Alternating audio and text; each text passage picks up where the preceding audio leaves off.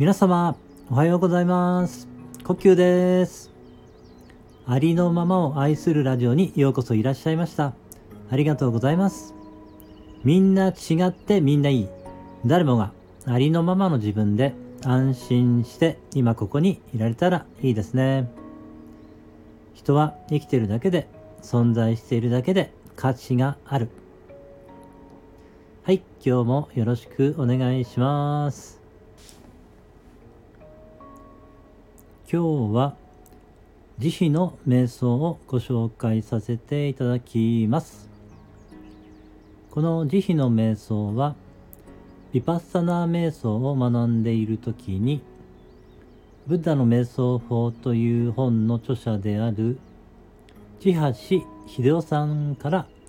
教えていただいたものになります。これはですね、あの、ある文言をこう、繰り返し唱えていくだけなんですけれども、このね、文言を唱えていきますと、えー人間関係がね、調和されたり、えー心が穏やかになったり、えー慈しみの心をですね、え育てていくことになりますので、ぜひね、えやってみていただけたらと思います。これはやり方は簡単です。えーただね、文言を唱えていくだけなんですけれども、えーまずはね、聞いていただいて、覚えていただいて、その後でね、えー一緒に唱えてみていただけたらいいのかなと思います。それでは始めさせていただきます。まずはご自分の呼吸に注意を向けることから始めていきます。息を吸った時にお腹が膨らんで、息を吐いた時にお腹がへこむその感覚に注意を向けていきます。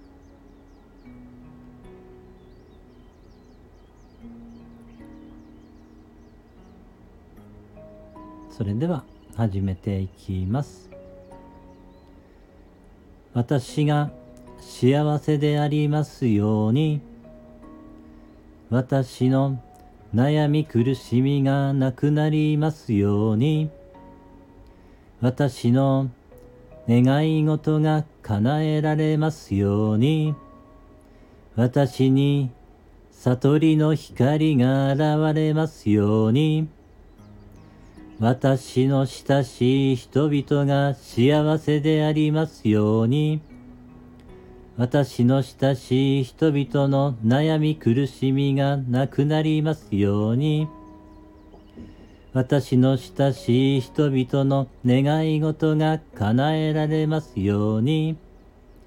私の親しい人々に悟りの光が現れますように、生きとし生ける者が幸せでありますように、生きとし生ける者のの悩み苦しみがなくなりますように、生きとし生ける者のの願い事が叶えられますように、生きとし生ける者に悟りの光が現れますように、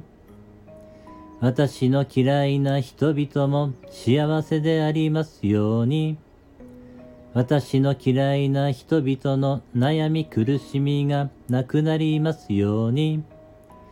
私の嫌いな人々の願い事が叶えられますように、私の嫌いな人々にも悟りの光が現れますように、私を嫌っている人々も幸せでありますように、私を嫌ってている人々の悩み苦しみがなくなりますように、私を嫌っている人々の願い事が叶えられますように、私を嫌っている人々にも悟りの光が現れますように、生きとし生ける者が幸せでありますように、生きとし生ける者が幸せでありますように、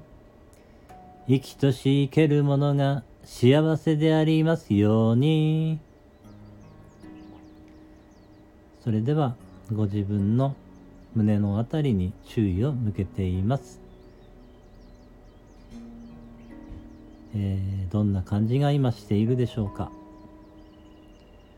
その感覚を十分感じてみます。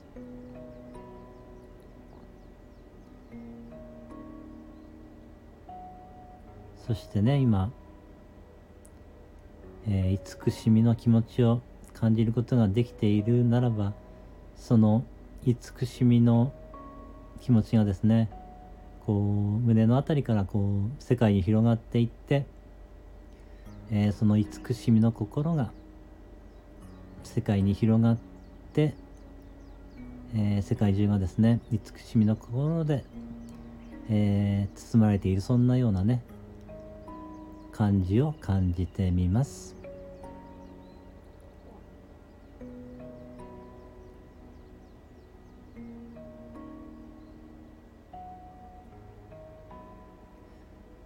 それではこれで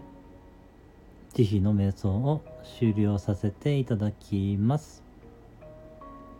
えー、いかがだったでしょうか？えー、これをね、繰り返し、えー、唱えてみていただけたらいいのかなと思います。はい。今日も最後までお付き合いくださいましてありがとうございました。今日も一日皆様の人生が愛と感謝に満ち溢れた素晴らしい一日になりますように応援しています。ありがとうございました。ではまた。